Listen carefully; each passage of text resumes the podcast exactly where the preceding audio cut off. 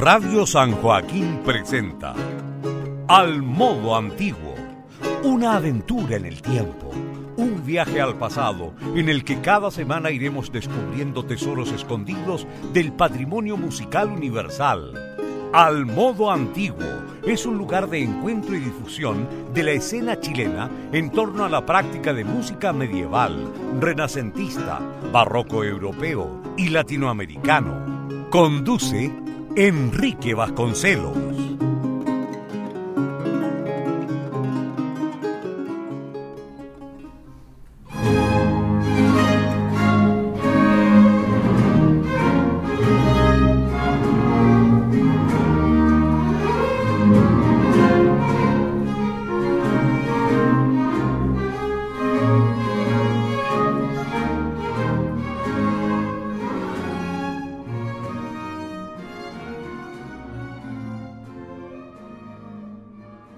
Muy buenas noches, bienvenidos a un nuevo capítulo de la séptima temporada del programa Al Modo Antiguo. Les saluda Enrique Vasconcelos.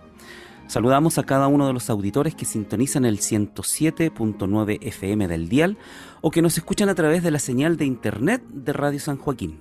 Saludamos también a quienes escuchan el podcast en la cuenta de Spotify de la emisora. En esta séptima temporada, Al Modo Antiguo mantiene como principal objetivo visibilizar la escena chilena en torno a la práctica de música antigua y poner en acceso material discográfico y documentos sonoros grabados por músicos nacionales. Les invitamos a escuchar las temporadas pasadas de Al Modo Antiguo en www.radiosanjoaquín.cl. Asimismo, les invitamos a visitar el sitio web asociado al programa www.musicaantiguaenchile.cl. Aquí en este sitio podrán conocer actividades en torno a la música antigua que se realiza tanto en Santiago como en el resto del país.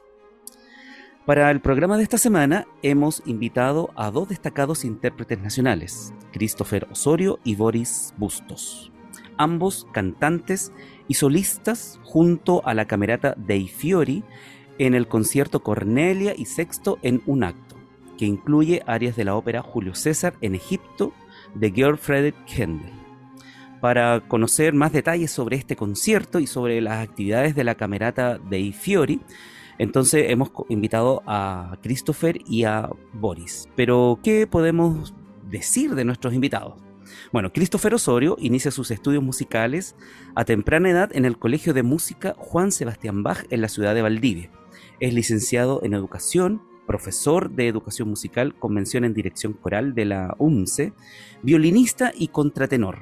Actualmente cursa un magíster en interpretación musical en la especialidad de violín barroco en la Universidad de Chile, junto al violinista eh, Raúl Orellana. Como, como, violinista, perdón, es solista en varias orquestas barrocas, destacando la Camerata de Fiori y también en la Orquesta Barroca de Santiago. Tiene estudios con varios maestros, entre Patricia Vázquez y Nora Miranda, y también con el barítono eh, Patricio Sabaté. Destaca su labor docente en el Colegio Artístico Sol del Ijimani, donde imparte también clases de violín y dirige la camerata de cuerdas Luis Advis y Rayen Quitral, ensamble vocal. Vemos, vemos ahí entonces un poco la eh, reseña artística de Christopher, que es bastante nutrida y lamentablemente la tuvimos que acortar porque es inmensa, inmensa la trayectoria de, este invitado del día de hoy. Y también, eh, en tanto, ¿cierto? Eh, Boris Bustos es estudiante de canto lírico, cursa actualmente el quinto año eh, de canto en la Universidad Alberto Hurtado. Em, sus estudios los realizó acá en esta universidad junto a la maestra Violaine Sublet. Em, destaca su registro contratenor meso alto, que ya vamos a estar hablando sobre eso. Eh, como corista ha participado en varios oratorios y óperas, y en obras de gran envergadura como la novena de Beethoven y Carmina Burana de Karl Orff. Eh, como solista ha interpretado el Gloria de Antonio Vivaldi y varios roles de óperas. Destacan Ptolomeo en Julio César de Händel, Orfeo en Orfeo y Eurídice de Gluck, como Saneto en la ópera Saneto de Pietro Mascagni y junto a esto a la ópera Estudio Fundación Verdi. En varias óperas de Rossini también ha tenido algunos roles, em, así que también se ha desempeñado mucho en esta área. En la actualidad participa como coro de apoyo en la temporada 2022 en el Teatro Municipal de Santiago. ¿Qué tal, Christopher y Boris? Eh, bienvenidos a una nueva edición de Al Modo Antiguo en Radio San Joaquín. ¿Cómo están? Hola, hola, Enrique. Muy bien, ¿y tú cómo estás? Muy bien. Hola, un gusto estar acá de partida. Gracias a la invitación y generar este espacio, así que muy, muy feliz de poder conversar un poquito de lo que hacemos. Y eso, ¿tú cómo estás? Cuéntanos. Muy bien, muy bien, gracias. Oye, primero, dos cosas. Agradecerles por el tiempo que se dan de participar en este programa. Y segundo, pedirles mil disculpas por reducir al máximo sus presentaciones, porque claro, tienen unas tremendas trayectorias eh, y tengo que reducirlas así, una, una síntesis. Así que, bueno, eh, ya no estarán hablando ustedes de sus, de, de sus eh, contactos o redes sociales donde la gente también puede conocerlos un poquitito, un poquitito más, más allá de lo que yo pude resumir de sus tremendos ciertos currículum que, que tienen Em, ustedes, cada uno de ustedes. Eh, bueno, en la temporada pasada de Al Modo Antiguo ya habíamos conversado junto a Christopher, ¿cierto? Y pudimos conocer parte de, la, de su trayectoria y también pudimos conocer parte de la trayectoria de la camerata Dei Fiori. Esto fue en el último capítulo de la temporada pasada. Si quieren escucharlo, eh, pueden visitar Radio San Joaquín .cl y buscan el último capítulo de la temporada anterior y ya van a conocer algo de lo, que estaba haciendo hasta ese momento Christopher. Pero hoy viene con otro, otro cuento, viene con otra historia, viene con otra, en ese programa quedamos un poco comprometidos a que si venían más cosas nuevas, eh, también podríamos tenerlo nuevamente acá en el programa. Eh, pero para aquellos que todavía no han escuchado, Christopher, ese programa, ¿cierto? Me gustaría que nos contaras eh, ¿Cómo nace la, idea de hacer la camerata? ¿Cuáles son los objetivos de la camerata dei Fiori? Ya, mira, la camerata dei Fiori nació en 2018 y salió desde la inquietud de amigos en buscar un espacio para poder hacer música, em, porque si bien en, nuestro país eh, se hace harta música, pero el, el, ámbito de la música antigua, música barroca, es igual reducido y todo es de la autogestión. Y mm, buscando espacios para yo poder cantar, eh, con los amigos dijeron, pero Christopher, armemos una orquesta para buscar repertorio y puedas cantar. Y surgió desde eso.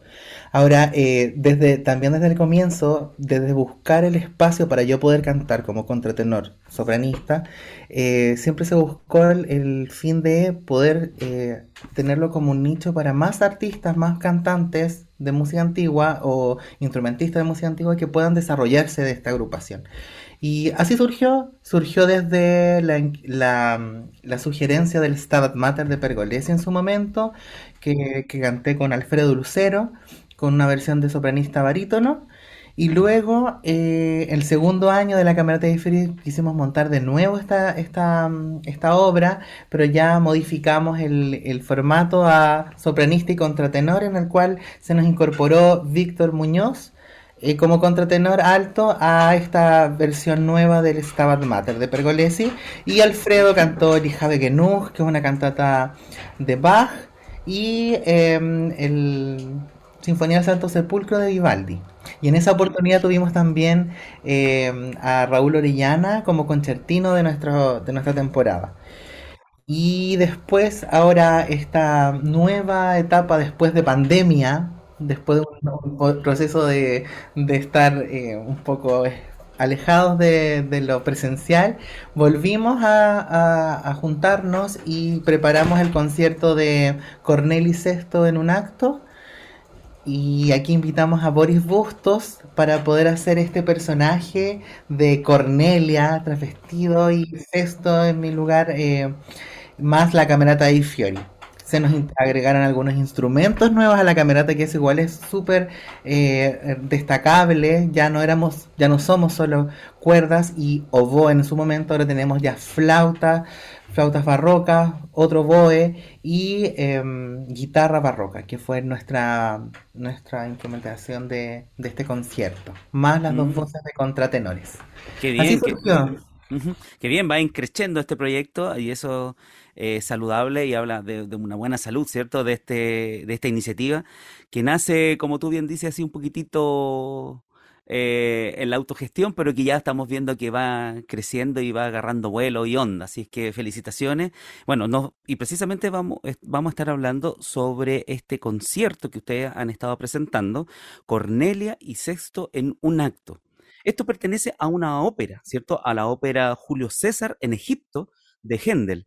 Eh, Boris, eh, ¿nos podrías así como situar, contextualizar un poco eh, sobre la ópera Julio César en Egipto de Händel? Más o menos el, el de la ópera, ¿de qué se trata? Mucha, igual Julio César da para mucho, mucho, mucho, porque igual es una ópera con bastantes chismes, bastante... Como toda ópera barroca. Como toda ópera barroca. Pero a diferencia de, de otras óperas barrocas, eh, Giulio Cesare es una ópera que se caracteriza también em, por ser muy, em, muy extensa en temas de tiempo y en temas de personajes. Tiene una gran cantidad de personajes y como de, eh, de, expresar los afectos a, a, otras óperas, por ejemplo, que nos vamos para el barroco, que son un poquito más eh, más simples. Eh, bueno, Julio César todo trata de, del enfrentamiento entre Roma y eh, los griegos contra los egipcios. Y la disputa se trata de que Cleopatra quiere quedarse en el trono y hace como una pseudo alianza con Cesare. Y Ptolomeo, que es el hermano menor de Cleopatra, que es el antagonista oficial de la ópera, está haciendo todo lo posible para que esto no resulte. Eh, la ópera tenemos, eh, bueno, tenemos los personajes de Giulio Cesare, eh, que es el principal, que es como nuestro, el, el viajero, el, el, el, futuro prometido de, de, Cleopatra. Tenemos a la Cleo, que ya todos conocemos a Cleopatra, su historia y qué lo que es, no, no, no vamos a detener en eso. tenemos a Cornelia, que es la madre de Sexto y Sexto. Y tenemos los más personajes que están Nireno, tenemos a bueno, el, el, Curio y esos personajes que son un poquito más secundarios. El personaje que nosotros nos, nos centramos fue Cornelia y Sexto, que es madre e hijo. Eh, Sexto, eh, nosotros hablamos con Christopher, nos daba mucha gracia porque la ópera se llama Yuri Cesare, pero la ópera debería llamarse Sexto, porque Sexto es el personaje, es un, un, personaje que genera el cambio dentro de la ópera, el personaje que es el que cumple con el cometido de la venganza, o sea, el que derrota al fin y al cabo al antagonista de la ópera, que sería Ptolomeo. Y Cornelia, en el caso, es como la doncella, la cual expresa el afecto del sufrimiento y del lamento. Eh, en la ópera, eh, a Cornelia le pasan, eh, Ptolomeo manda matar a su marido, que es el marido de Cornelia, un capitán de alto, de alto, mando, y le cortan la cabeza y le mandan de regalo la cabeza a Cornelia y a, y a Sesto, ah, que son madre e hijo. Entonces ahí se genera todo el, el propósito de esto al decir, oye, mataron a mi padre y en ese tiempo claramente estamos hablando del honor, de todo lo que significa ser el primogénito y que maten a tu padre. Entonces Cornelia queda en los aposentos siendo eh, prácticamente prisionera, eh, esclava de Ptolomeo, y Sexto decide ir en venganza de su padre. Y ahí se genera ya toda la trama y todo el desenlace de la, del cometido de Sexto. Oye, esto da para una serie de Netflix, así. Sí, no, yo te dije, es mucho, es mucho como es, un, es un tremendo culebrón. Sí, sí, oye, qué bien. Cuéntanos, Boris. No, no, te estaba diciendo que dice la prima y la tía le dijo, y la otra le dijo. Ah, claro, sí, sí. Oye, eh, ¿ustedes piensan hacer esto, Christopher, eh, completo en algún momento? Porque, claro, ahora presentan el primer acto las áreas de mm, Cornelia y Sexto, pero ¿hay proyecto, hay alguna idea de poder hacerla completa en algún momento, no? Sí, mira, esto se originó también desde la idea de primero hacerlo completo, como completo, como versión concierto, mostrando las áreas de todos los personajes, pero no se pudo y lo redujimos a Cornelis Sexto en un acto, que, pero creo que fue una muy buena decisión porque como, como orquesta autogestionada tenemos que aprender muchas cosas, entonces aprendimos también a generar este, este concierto que sonó que fue muy bonito y sí, la idea es, próximo año estamos en conversaciones, ya tenemos todos los personajes eh, eh, ya resueltos para, para poder hacer un concierto con la camerata de Fiori de las siete áreas, de siete áreas de los siete personajes protagónicos, más los dos dúos eh, más famosos de la ópera.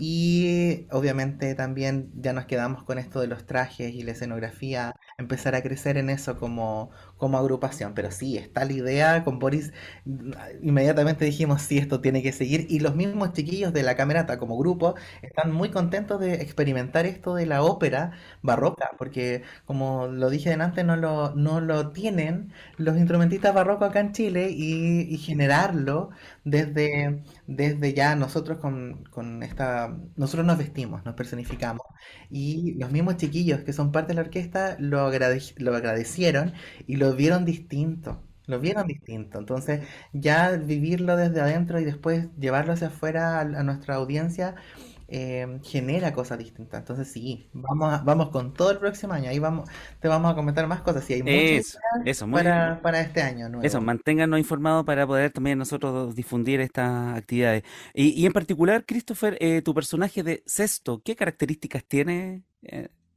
Hoy, esto a mí, bueno, particularmente voy a hablar algo personal. Para mí, esto es yo. O sea, me, toma mucho. Sobre todo por la pérdida del padre. Yo no tengo mi padre y Sexto tampoco. Entonces, eh, el generar los afectos para el personaje, cuando lo estudiamos con Boris y, y lo estudiamos con Graciela Araya hace un tiempo en la Ópera Estudio Matapego, eh, trabajé y hablé harto del personaje con Graciela por lo mismo, porque tengo muchas cosas que puedo entregar desde la experiencia personal al personaje. Si bien mi papá falleció de otras cosas, no, le- no lo- me trajeron la cabeza a mi padre. Pero, pero sí, pues la, la- todos estas, todos estos sentimientos que, que, le pasan a Sesto, desde la venganza, desde el, desde el, el no saber eh, por qué, el- el- la tristeza, el hablar con él, em, el hablar con él mismo, para tratar de entender por qué no está, eh, el cómo va a llevar la vida después de lo que acaba de ocurrir. Como que a mí eh, Sexto es un personaje mío, así muy personal, que, que siempre tengo, estoy trabajando tanto vo- vocalmente como emocionalmente, porque eh, de repente uno como, como intérprete tiene que controlar el no irse con el personaje, porque tienes que seguir siendo Christopher y no Sexto, claro. pero cuando tienes muchas cosas en común, eh, eh, cuesta, pero es parte del trabajo, y sí, Sexto tiene venganza, tiene mucha venganza, de hecho es Veliate en el core, que es un área que canto, es, quiero vengarme de él, de, de, de Ptolomeo en este caso. Quiero matarlo, matarlo, no hay otra opción, matarlo, vengarme, vengarme.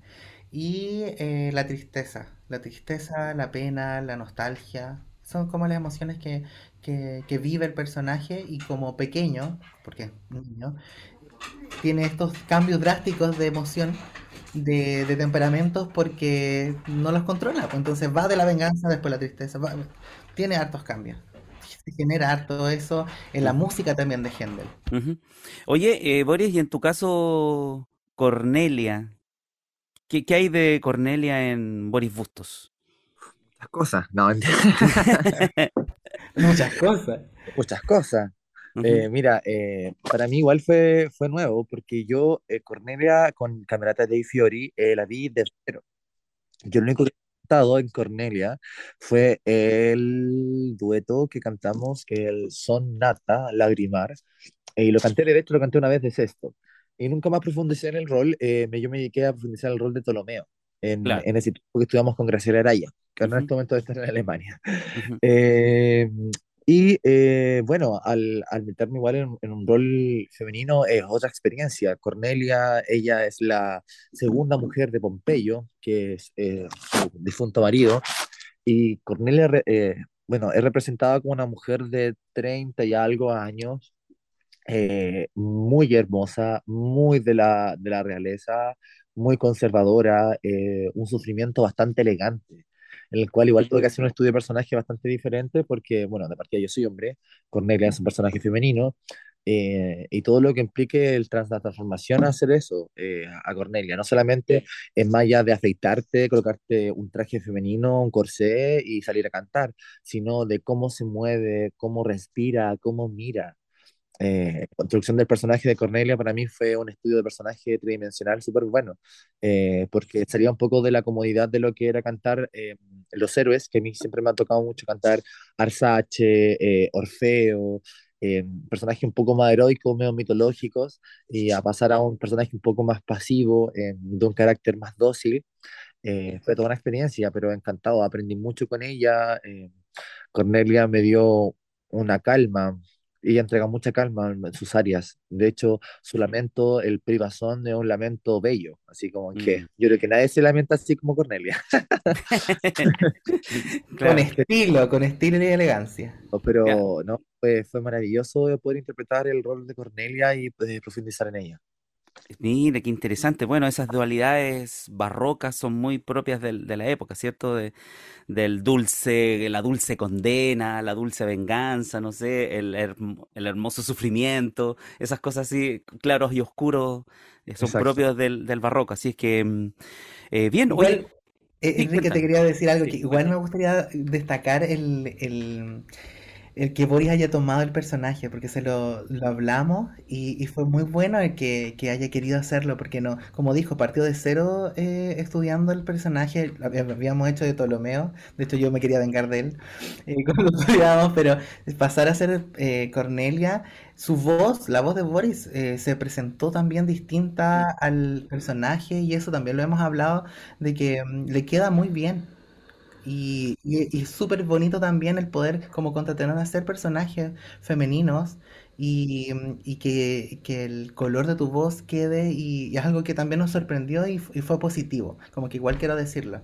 Es bonito atreverse a hacer algo distinto y que resulte bonito. Exacto, romper un poco con la, con la con la estética igual, o sea, antiguamente era muy normalizado de que una mujer o un hombre se pudiera tras, transvestir, o sea, ser un personaje del sexo opuesto. En cambio, eh, cuando nos fuimos acercando más en este siglo, eh, todo el tema, eso se fue como colocando un poco más delicado, especialmente aquí en el país de Chile, no somos un poquito parcos para pensar. Entonces, eh, también esto sirvió un poco para demostrar que los cantantes y especialmente los cantantes somos actores, somos personas que somos de poder interpretar cualquier tipo de rol y también mostrando de que eh, no tiene nada de malo poder interpretar un rol femenino o un rol masculino, siendo si uno la, la capacidad vocal te lo permite. Claro. Claro. Bueno, y, pero también es parte de un poco la historia del, del teatro y el canto en, en, estos siglos, en el siglo XVI, XVII, XVIII, que muchos personajes femeninos eran realizados por, por hombres, por castratos o por hombres, ¿cierto? Muchas obras de Shakespeare, por ejemplo, mujeres eran, tenían que ser hombres. La iglesia en ese momento había un cierto poderío ahí que, que controlaba esas, esas áreas, así que más, más bien ustedes están orientados un poco a los historicistas que, al, que al, mero hecho de, no tener la voz femenina, sino que más bien también hay un cierto mirada histórica en, el, en, el, en el, eh, eh, la acción de, de, cantantes que ustedes tienen al montaje de estas obras. Entonces, oye, eh, ustedes nos trajeron algunos audios y me gustaría que mm, comenzáramos a escuchar parte de ellos. Estos son completamente en vivo capturados en vivo, no, no es una grabación de estudio, em, por si escuchan algún ruido, algún, alguna tos por ahí, algún, algo que no tenga que ver con música, es una captura completamente en vivo. ¿De qué lugar eh, este, esta grabación, Christopher? Es del concierto que tuvimos el 5 de noviembre en la Cava de San Miguel, de la Corporación Municipal de San Miguel. Un espacio muy bello, hay que decirlo, eh, para dar conciertos y es de esa grabación. Ya. Vamos a escuchar entonces Oberture de la ópera Julio César en Egipto de Händel, interpretado por la camerata dei Fiori.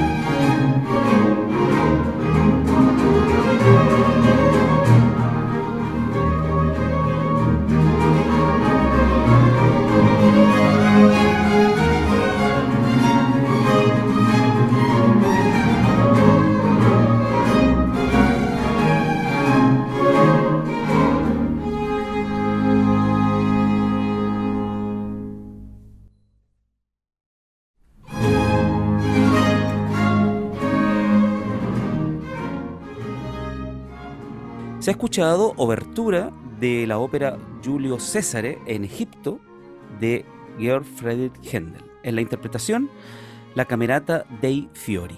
Este fue una, mm, un concierto realizado el 5 de noviembre en la Cava de San Miguel, de la Corporación Cultural de San Miguel. Eh, recordamos a nuestros auditores que el día de hoy estamos junto a Christopher Osorio y también junto a, Boris Bustos. Ellos son los intérpretes vocales de este concierto eh, llamado Cornelia y Sexto en un acto, que incluye las áreas de la ópera Julio César en Egipto, de Händel. Em, bueno, continuamos. Em, decíamos que esta es una ópera de, de Händel en tres actos ¿cierto? Pero ustedes solo hicieron uno. Y ya de alguna u otra manera me han ido contestando que la idea es hacer eh, la ópera completa, ¿cierto? Eh, y ya me comentaban también que tienen los personajes y, ¿cierto? Los cantantes más o menos em, ya vistos. ¿Quieres nombres? ¿Quieres nombres? No, no, no, no, no. yo iba al, al hecho de que... Em, eh, hay, todo un, cuento, toda una producción de hacer óperas barrocas eh, y de hacer ópera en general, pero, pero eh, óperas barrocas en Chile se da poco. Eh, ciertamente hay una escuela con, con, la, con la maestra Silvia Sublet en los 90, ¿cierto? También la, la Berturtado hizo algún par de óperas barrocas. En la Católica se han hecho también algunas, pero aún así eh, no, es un, no es un gran boom, no es una gran, así como una gran apuesta donde uno puede estar escuchando óperas barrocas cotidianamente o habitualmente en la sala.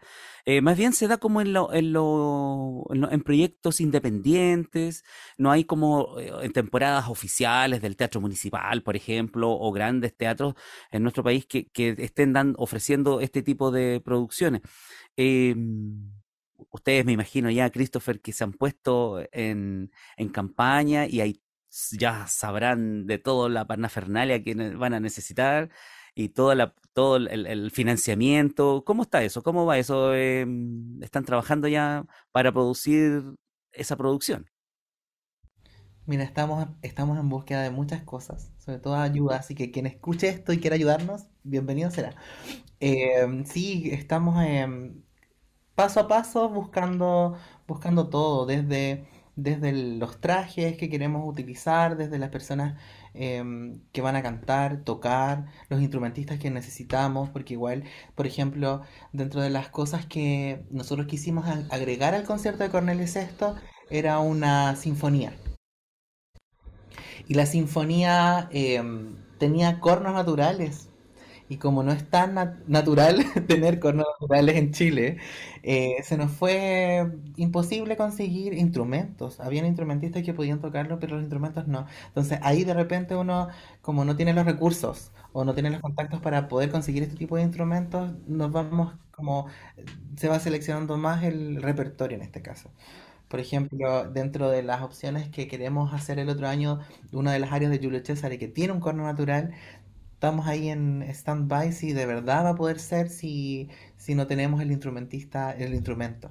Eso es como que estamos buscando, estamos tratando de, de, sobrellevar, pero dentro de nuestras posibilidades obviamente hay más áreas que canta Julio y que puede cantar con otros instrumentos. La idea tampoco es como reemplazar el instrumento por otro, pero porque queremos hacerlo más fidedigno a la partitura. Eh, pero sí, estamos organizando todo y bueno, de lo de escenografía también eh, hay que empezar a ver contexto. Eh, con Boris hemos hablado de, ver quién nos va a ayudar, si bien Boris también tiene muchos conocimientos de escena, estamos ahí buscando, ¿cierto Boris? Buscando personas que también nos puedan aportar. Igual es una construcción de una ópera es bastante grande, ¿sí? como hablamos, eh, son muchos personajes y al, al barroco le, encanta irse como por los por afectos, entonces cada personaje representa un afecto en particular, eh, una escenografía en particular, una, unos colores, entonces igual la idea de nosotros hacer el, de nosotros, perdón, de hacer el, el, el, el montaje es de poder crear que sea una ópera que se pueda llevar, de partida, que se pueda, sea movible, y trabajar con algo un poco más, eh, eh, ¿cómo se puede decir? Eh, desmontable y montable. Claro.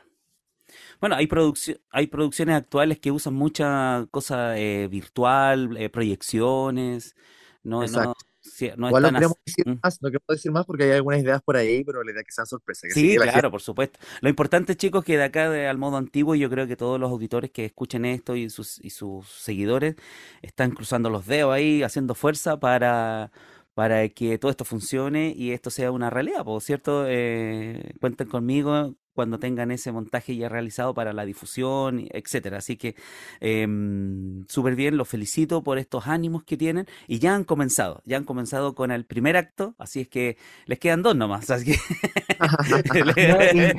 lo, bueno y lo bonito es que, por ejemplo, lo que hablábamos al principio del programa de los objetivos de la Cámara de es poder agregar a más personas que hagan música antigua y al colocar nuevos roles de la ópera se nos incluyen ya dos contratenores más y entonces, o sea, la ópera tiene, vamos a hacerlo con cuatro contratenores, más una soprano, un, dos barítonos.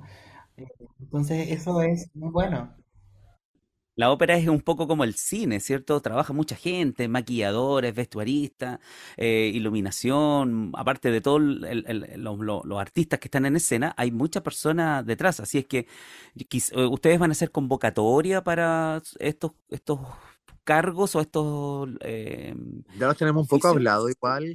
Eh, bueno, igual el tema de, hacer una, una, producción autogestionada eh, es de que uno tiene que un poco confiar también en los intérpretes con cuál esté trabajando, porque como todo esto lo estamos haciendo cada uno, nosotros llegamos, nos juntamos y confiamos que cada uno haya con su cosa aprendida y vamos a llegar a montarlo. Entonces, más que nada, los roles ya están un poco pensados en qué personas pueden ir. Yo me refiero a los que están detrás de escena.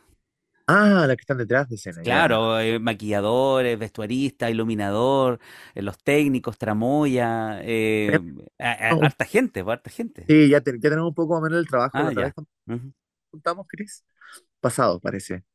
Y nos juntamos a, hacer toda esa planificación. Y es impresionante que uno a veces lo ve tan lejano, pero gracias al amor al arte, gracias al querer que las cosas funcionen, se ve posible, ¿sabes? Enrique, se ve, se ve súper posible, se ve súper lograble, hay mucha gente que quiere hacerlo y está dispuesta a trabajar en toda esa parte, todo lo que hace la magia detrás. Pues, Sí, pues este mundo del arte que es muy interesante. Oye, Boris, eh, preséntanos tu área, la área de Cornelia. Ya, bueno, Privazón es eh, la primera área que canta Cornelia. Aquí es cuando ya a Cornelia le pasa la cabeza de Pompeyo, de su marido. Eh, bueno, el contexto que le estaba contando es de que Cornelia eh, llega a la orilla del río Nilo eh, con una, un encuentro victorioso. Cornelia, eh, que estaba en la, la banda contraria, el, marido eh, pierde frente a Julio y Cornelia le pide piedad a, a Julio por su marido. lo cual Julio acepta, pero este, mm, el, como el Curio, que es el, el, como la mano derecha de Ptolomeo, del antagonista principal de la ópera, le pasa una canasta y en esa canasta estaba la cabeza de Pompeyo, en el cual eh, César se enoja y se molesta bastante porque eh, él no quería matar al, al, marido de Cornelio. Pero entre broma y broma, eh, Ptolomeo le manda esa cabeza como en forma de O sea, tú ya cachai como el juego de ahí de las sí. Sí.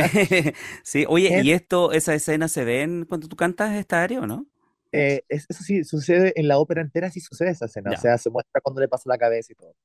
Y Cornelia, eh, ella ya devastada con la cabeza de su marido, eh, sin alguna, ninguna esperanza, se, se presenta esta área que es privada, privazón. Y es un área de carácter bastante dócil, de sufrimiento, de sección A, B, A', y nada, o sea, habla por sí, por sí misma, es un sufrimiento, como dije al principio, bastante elegante. Cornelia, no olvidemos que es de, de la, de, de, la alta sociedad, entonces eh, ella expresa como el afecto del sufrimiento elegante hacia adentro, más que hacia afuera, sino el sufrimiento hacia la, la, introspección. Así que más, que hable por sí misma y la escuchen. pues Bien, pues escuchemos entonces el área privazón, de, interpretada cierto por Boris Bustos en el rol de Cornelia. Eh, junto a la camerata Dei Fiori.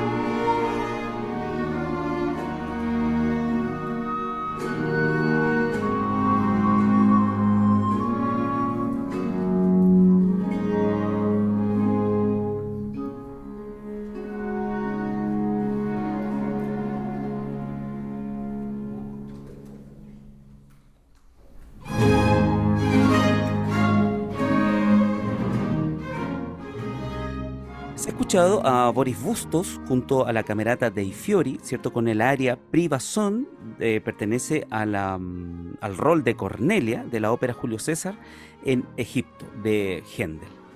Em, estamos hoy conversando junto a Christopher Osorio, ¿cierto? Y junto a Boris Bustos, ambos cantantes que recientemente eh, han presentado una mm, parte de la ópera Julio César en Egipto, de Händel, eh, en el concierto titulado Cornelia y Sexto en un acto.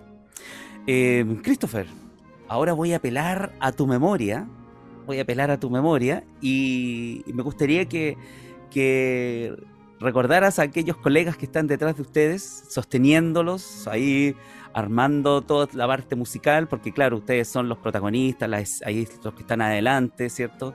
Eh, pero detrás de ustedes hay un gran elenco, un gran elenco de músicos, ¿cierto? De colegas que están ahí trabajando eh, a la par con ustedes.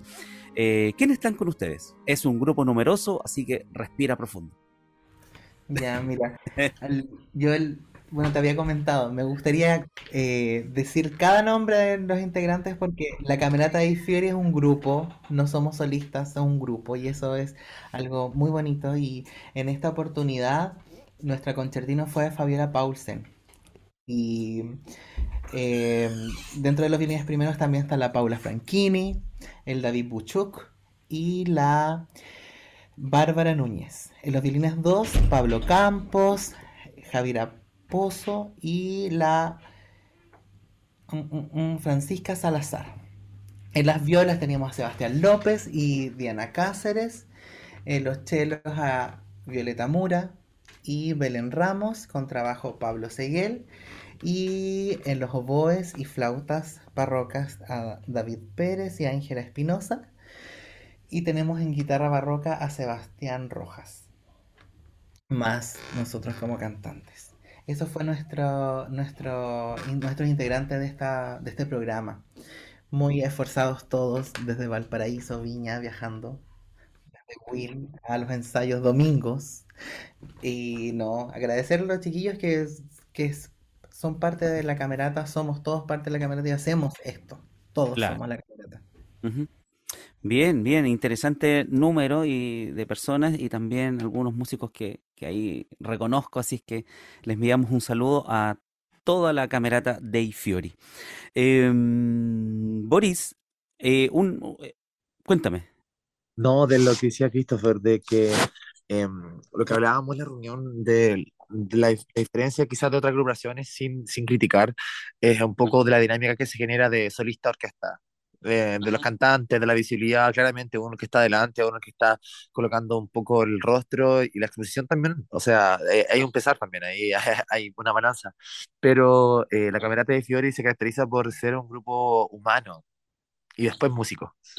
Entonces eh, se genera realmente un ambiente muy lindo, la importancia de todos, cómo se, se generaba eh, al, al, ser quizá una orquesta más reducida, la intimidad al momento de, eh, de, generar la música era impresionante. Yo realmente quedé encantado con la música barroca, para mí fue todo esto nuevo. Yo estoy acostumbrado un poco a cantar eh, música un poco más eh, post-romántica, a pesar que soy contratenor, mi sonido igual se ha ido guiando por eso. Y entrar con la camerata barroca y con los, con los chiques fue te juro que fue de locos. Yo enamorado del barroco. qué bueno, qué bien, qué bien. Bienvenido.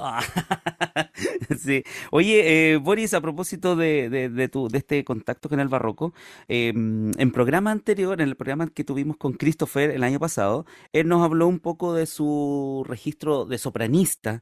Eh, Cierto, los auditores escuchan las voces de Christopher y Boris, la voz hablada y una voz, cierto, eh, de, de varón normal. ¿Cierto? Eh, pero al momento de cantar hay una transformación en la voz, hay un registro vocal. Christopher es sopranista y tú tienes este particular eh, registro de, mm, de meso alto, ¿cierto? Contratenor meso alto.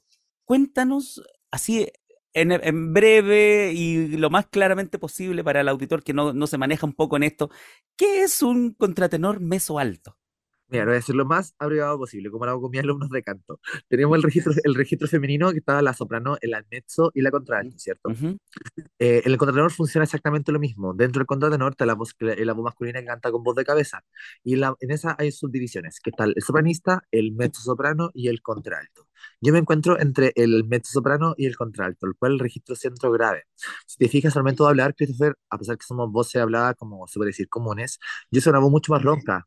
Christopher habla un poco más acá, habla mucho más arriba que yo, ¿Ya? al, al cual ¿Sí? es una voz más purita. Entonces, en Ajá. el momento de yo cantar, eh, mi color es un poco más oscuro, de registro un poco más grave y de un carácter un poco más dramático también. A diferencia de Chris, que es de un carácter un poco más liviano, un sonido un poco más brillante, de sensación más flotante. Entonces, lo que nos diferencia son los colores vocales, que son eso particular. Es, es independiente, independiente de tu registro. Llegas ah, arriba, ya. llegas abajo, sino es tu ya. color vocal, cómo se presenta. Perfecto.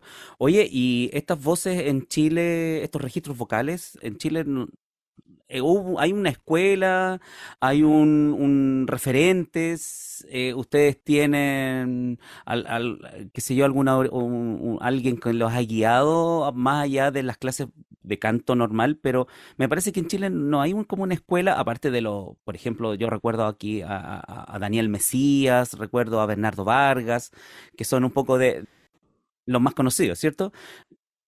Los que son de mi época, por decirlo así, pero eh, eh, ¿cómo, ¿cómo, incorporar estas, estas voces eh, solamente para la música antigua, solamente para la música barroca, o también hay un campo un poquito más moderno para, para estos registros? Aquí ya nos estamos abriendo ya como en lo que ha sido el cambio de la sociedad también, Enrique, porque igual eh, la sociedad ha ido cambiando y y este estudio del contratenor eh, de, la, de, los sopranistas, de los mezzos, ha ido que se, ha ido, es algo que se ha ido, perdón, eh, eh, descubriendo hace poco igual, ¿cachai? Eh, acá en Chile no hay ningún tipo de escuela, nada, todo ha sido más que nada aprendiendo de los contratenores de afuera, leyendo eh, de las clasificaciones vocales y ahí nos dimos cuenta que claramente hay una subdivisión, que no, no todos los contratenores cantan igual, no todos los contratenores tienen el mismo registro, no por ser, es como que fueran todas las sopranos cantaran igual y no es así. Claro, claro. Es lo mismo que cualquier otro tipo de cuerda, sea bajo, barítono, tenor, es lo mismo, hay subdivisiones. Eh, entonces, esto igual si empezamos a ver como las diferencias, fue cuando hicimos el concierto Renacer, que fue un concierto que hice eh, con los chiques eh, claro, en enero sí. del año pasado. Sí. Uh -huh. fue un concierto donde logramos reunir 10 contratenores. y nada, fue así como mm, nos dimos cuenta de la diferencia vocal de cada uno y fue como, wait, o sea, como que aquí claramente hay información falsa de lo que se nos entrega acá en Chile de lo que es un contratenor, si nos dimos cuenta de que hay formas de sonar diferentes, formas de emitir un sonido diferente, ya sea por el carácter o por la escuela. Eh, y eso, ¿qué me habías preguntado más? Eh... Eh, sobre si esta, este tipo de voz no es restrictivo al barroco, sino que también se excede a otros periodos. Igual sí, hay, hay, hay, un cierto, un cierto, especialmente la gente más purista, que la gente como que eh, el contratenor es solamente para cantar barroco, a lo más quizá la transición hacia el clasicismo, ya sea como roles como querubino, que es de Mozart, o de Gluck, que es Orfeo, que Gluck es barroco transitorio. Eh, pero eh, hoy en día, como te comenté al principio, la, la sociedad ha ido cambiando. Entonces, eh, el, en, el, en el mercado de la música es más que nada si tu voz te permite poder hacer algo. Por ejemplo, ahora yo estoy trabajando en el Teatro Municipal de Santiago, en el cual la única vez que hubo contratenores fue para eh, el apoyo del Mesías de Gendel, en el cual estuvo eh, Río Correa, que es de eh, contratenor de Concepción, y Daniel Mesías, que es contratenor, si no me equivoco, de Valpo de Viña. Y, eh, ah, no, estaba el, ¿cómo se llama? El gran maestro contratenor de todos nosotros, el... Bernardo Vargas. El Bernardo Vargas, Bernardo. Bueno, saludos a Bernardito si escucha esto, eh, un gran papi de, to- de todos nosotros. Eh, el, el Bernardo tuvo de ahí apoyo, pero nunca volvió a tener contratenor dentro de la temporada del Teatro Municipal, que es música eh, romántica, clásica romántica. Y yo soy el primer contratenor que ha estado una temporada entera. Nunca se ha generado que un contratenor ha estado en una temporada estable eh, por dos años eh, cantando música que no sea barroco. Y de hecho yo entré con el, el Requiem de, de Verdi, cantando de la cuerda de las mezzos. Entonces, eh, por ejemplo, ahora en la ópera de mano de, que se está haciendo en el Teatro Municipal, eh, yo salí de monja en un coro femenino. Lo cual esto antes era imposible, impensado, Claro. eh, por un tema del machismo y todo lo que nosotros, ¿cachai? Eh, en cambio, día todo eso se ha desconstruyendo también porque nosotros mismos hemos dicho, o sea, oye, somos actores, si tu voz, yo te creo que si la voz no te lo permitiera, ahí no hay nada que hacer, porque eh, no cumples un nivel técnico para poder hacerlo. Pero si la voz te lo permite y tú tienes ganas y sale bien y cumples, ¿por qué no? Claro, claro, ¿por qué no? Sí, muy, muy interesante esa reflexión y, y gracias por traerla. Sí, y es un, como un gran logro para la cuerda de contratenores en Chile. Sí, igual el apoyo está ahí con Boris representándonos en el teatro y otros vamos a estar en otros lugares, pero es porque hay que, se puede y, y es muy bonito hacerlo. Bueno, ustedes están haciendo, abriendo un camino y están haciendo historia, porque eh, ha- hay un, un interés por este, por estos registros vocales, ¿cierto? En los cantantes eh, actuales, así que muchos jóvenes estáis muy interesados en estos registros y ya lo hemos visto. Ustedes hace un tiempo atrás reunir, lograron reunir 10 y seguramente quedaron muchos fuera, así que eh, bien, bien, bien por eso y por esas aperturas que se están abriendo al arte, a la música, a la cultura. Así es que eh, ya bien lo decía Boris, estos cambios que se están produciendo en nuestra sociedad actual. Eh, Christopher, hablando de voces y repertorios, ¿cómo lo, tú como director de Camerata dei Fiori, qué es, qué es primero? ¿El cantante, la obra o la obra y después el cantante? ¿Cómo, cómo estás jugado ahí en eso? Para mí primero es la, la familia musical que, que queremos hacer. Y de ahí, de del surgir ideas, se, se lleva al, al repertorio. Desde ahí, desde ahí, para mí, más que yo, yo nunca he puesto el repertorio, jamás. De hecho, cuando se hizo el Estado Mater, yo no conocía la obra. Lo, lo colocaron en la mesa y yo dije, ya, si tú dices que me iba a quedar bien, súper, me la estudio. Pero siempre el repertorio desde los intereses de todos, porque el, creo que eso motiva más que imponer algo. Porque de hecho ahora, eh, dentro de las obras que vamos a ver el otro año, eh, lo voy a, voy a tirar la información, vamos a hacer Estado Mater de Pergolesi nuevamente, pero con la versión de Christopher Osorio y Boris Bustos. Una nueva versión de, con otros contratenor. eh, y em, concierto para dos oboes.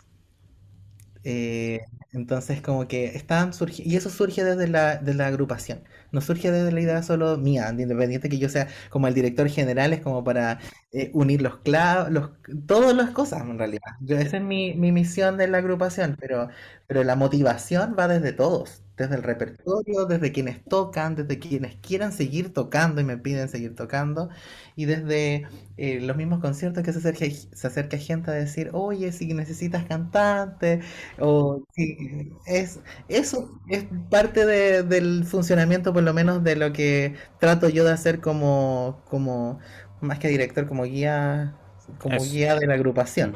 Oye, eh, Christopher, ah, y ahora en tu rol de, de actor, háblanos como sexto y preséntanos tu área. Ya. Sexto, eh, vamos a presentar el Caraspeme puesto core.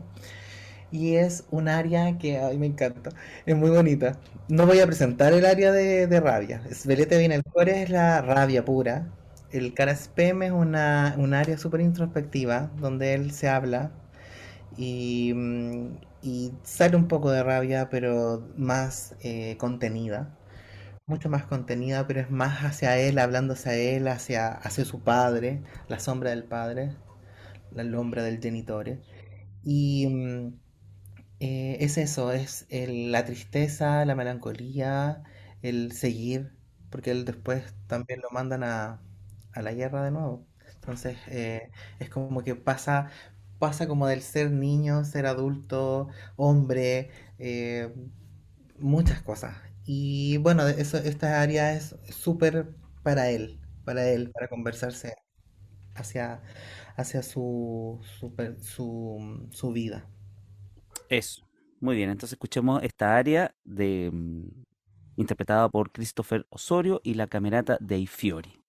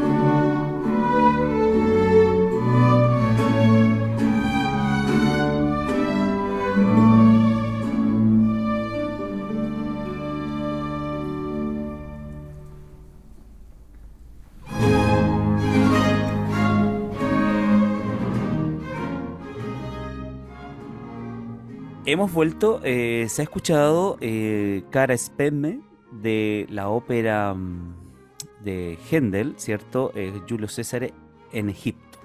Esto fue un área de sexto, como bien digo, interpretada por Christopher. en el día de hoy estamos escuchando audios completamente en vivo que fueron grabados en un concierto que dio la Camerata dei Fiori el 5 de noviembre en la cava de la Corporación Cultural de San Miguel. Estos audios eh, fueron tomados ahí mientras se producía este estos conciertos. Em, una pregunta que me gustaría hacerle bueno, a ambos. Eh, ¿Cómo ven ustedes la, reacción del público chileno eh, en, la cuando se ponen estas voces eh, al servicio de la música. ¿Cómo ven eh, esta reacción eh, de, la audiencia chilena? ¿Es algo nuevo? ¿Se sorprenden? ¿Se asustan? ¿Les gusta? ¿Cómo lo ven ustedes? ¿Cómo, cómo lo has experimentado tú, Boris, en particular? Uf, igual una pregunta bastante difícil, Enrique. ¿Fuiste por los caballos? hay que abrir eh, espacios, hay que abrir espacios. Sí, sí, no, yo no tengo problema.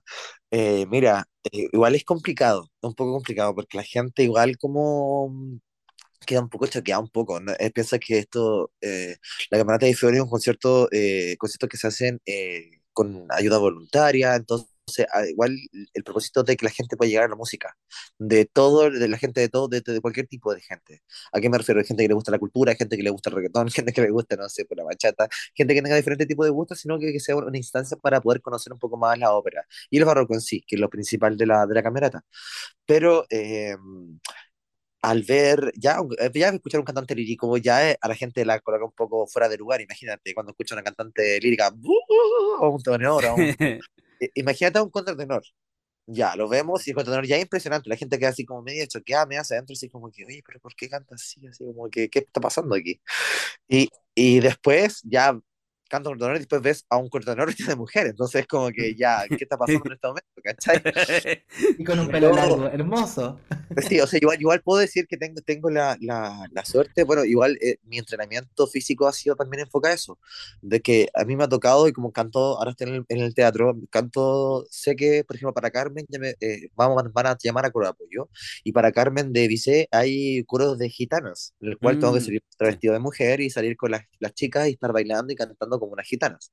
Entonces, igual mi entrenamiento de cuerpo, y bueno, yo hago, hago ballet aparte, eh, como mi hobby, eh, me pide tener un cuerpo un poco eh, más delgado, tengo el cabello largo, igual tengo unos rasgos un poco más andrógenos, lo cual me ha ayudado un poco también a, a, a, ser tan, más camaleónico al momento de, de, hacer la transformación a Cornelia, lo cual no, no es tan chocante a las personas. las personas, los primeros comentarios como, oye, que te ves linda, como que no me di cuenta que eras, que eras hombre y todo, pero las personas que sí, por ejemplo, a la, a la persona más, más vieja, al caballero, igual como que te quedan mirando un poco con cara de como, oh, pero después te escuchan hablar, te uno explica todo lo que es el arte y eso, entonces igual vais como desconstruyendo un poco también lo que es la visual, o sea, eh, daría lo mismo también si fuera una chica trans que lo hiciera, pero también mostrar que uno también puede ser eh, una, un hombre y hacer volver el travestido y después puedes volver a tu vida cotidiana y no pasa nada, ¿cachai? O sea, como igual un poco a la gente educarla, ¿cachai? Que esto es un trabajo, somos actores.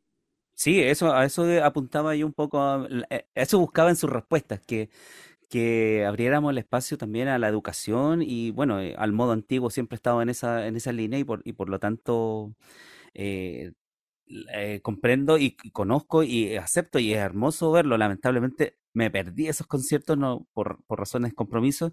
Eh, ¿Los van a repetir? ¿Lo van a hacer? ¿Hay nuevas fechas de Cornelia y Sexto? Eh, la idea es repetirlo, estamos buscando y están es que de los mismos conciertos surge gente que quiere llevarte a otro lugar, entonces estamos ahí tratando de ver, concretar algunos, algunos conciertos si bien quizás no ahora en diciembre, pero entre enero y marzo es posible que podamos hacerlo nuevamente. Ya. Oye, estamos eh, llegando casi al final de nuestro programa, y, pero no nos vamos a ir sin escuchar, escucharlo a los dos juntos, porque ya lo, lo hemos escuchado por separado, ¿cierto? Cada uno con su área, pero ahora viene eh, la, última obra que, que preparamos para, para, el día de hoy y están juntos. Eh, no sé, Christopher o Boris. ¿Qué, qué nos pueden decir de, esta, de este dueto? Bueno, este, dueto, este dueto cierra el primer acto, es bastante importante. Este dueto, eh, el que, el que Cornelia, eh, bueno, Sonata Lagrimar es como somos nacidos para llorar, nacidos para sufrir, eso, de eso se trata un poco lo, lo que es el dueto. Y bueno, no, no es porque venga de nosotros, pero la gente con esto explotaba. Así yo veía muchas personas llorar, veía muchas personas así como emocionarse, eh, cantantes mismos del medio también, así como diciéndonos como que acá se presentan mucho los afectos, pero así a flor de piel. Eh, acá es cuando eh, Sesto decide emprender su viaje a la venganza y Cornelia se queda haciendo referencia que prácticamente va a tener que ser una prostituta. Mm. Acá Cornelia como que la despojan de su realeza, porque ella está aprisionada. Mm. Entonces, acá es como el, la separación y como la, la resignación y también la decisión de tomar tu destino. Sexto por la venganza y Cornelia por la pasividad de haber perdido a su marido. O sea, este es típico de Netflix, continuará. Continuará. ¿Ah? y te dejan así como metido un poco, intrigado. ¿Qué viene? ¿Qué va a pasar? ¿Ah? Bien, pues bueno, ahí viene lo del segundo y tercer acto que ustedes ya nos han ido comentando que se viene. Oye, entonces escuchemos este dueto Sonata a lagrimar, ¿cierto? Acá están los roles de Cornelia y Sesto, interpretados por Boris Bustos y por Christopher Osorio, más la camerata dei Fiori.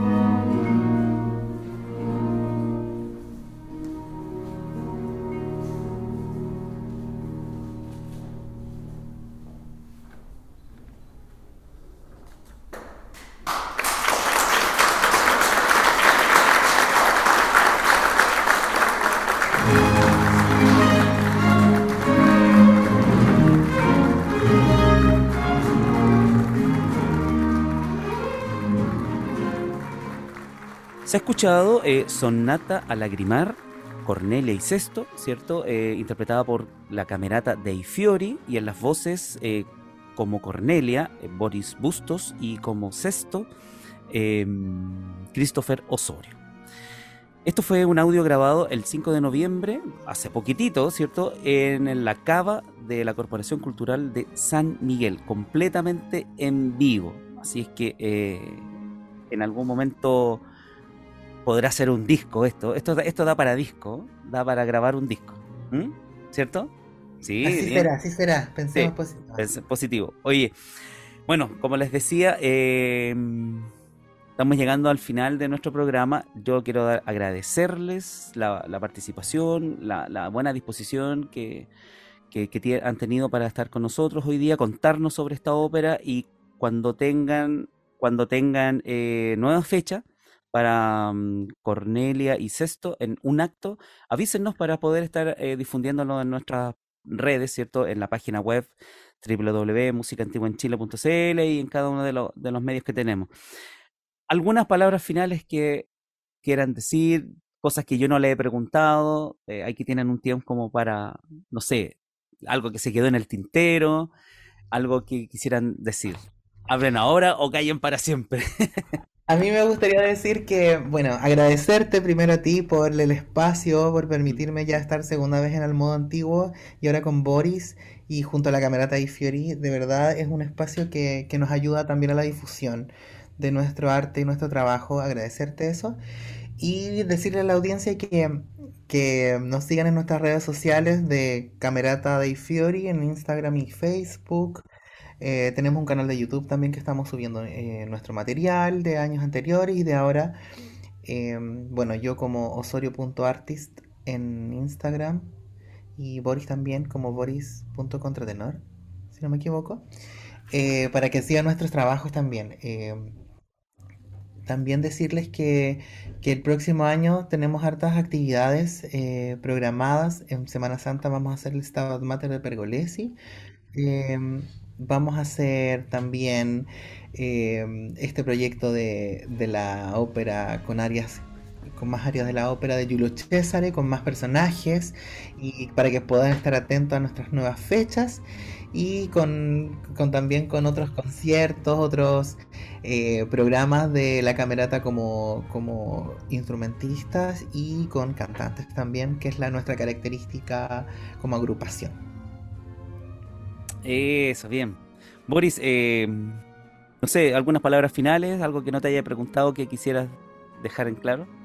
Sí, a ti de partida por generar este espacio, Enrique, que igual eh, de eso se trata, poder apoyarnos y al final se mantiene vivo por todas nosotras, eh, por la los públicos, el público, los músicos, las personas que están atrás, como tú dijiste, para producir una ópera, todo esto de todo eso. Así que muchas, muchas gracias por generar espacio, por invitarnos.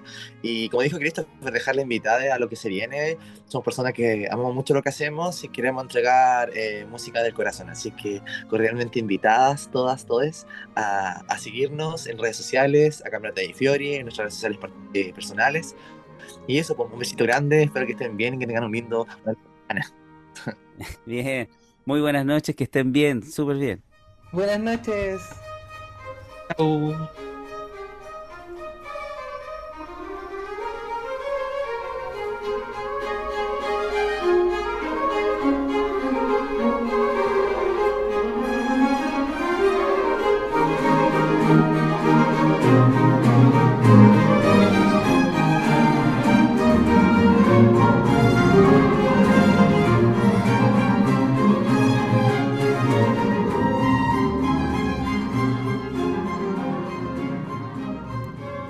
Despedirnos, les invitamos a visitar el sitio web asociado al programa www.musicaantiguaenchile.cl. Aquí podrán estar permanentemente informados de los conciertos y actividades en torno a la música antigua que se realizan a nivel nacional. Si deseas comunicarte con la producción del programa, envíanos tu mail a almodoantiguo.gmail.com. Muy buenas noches.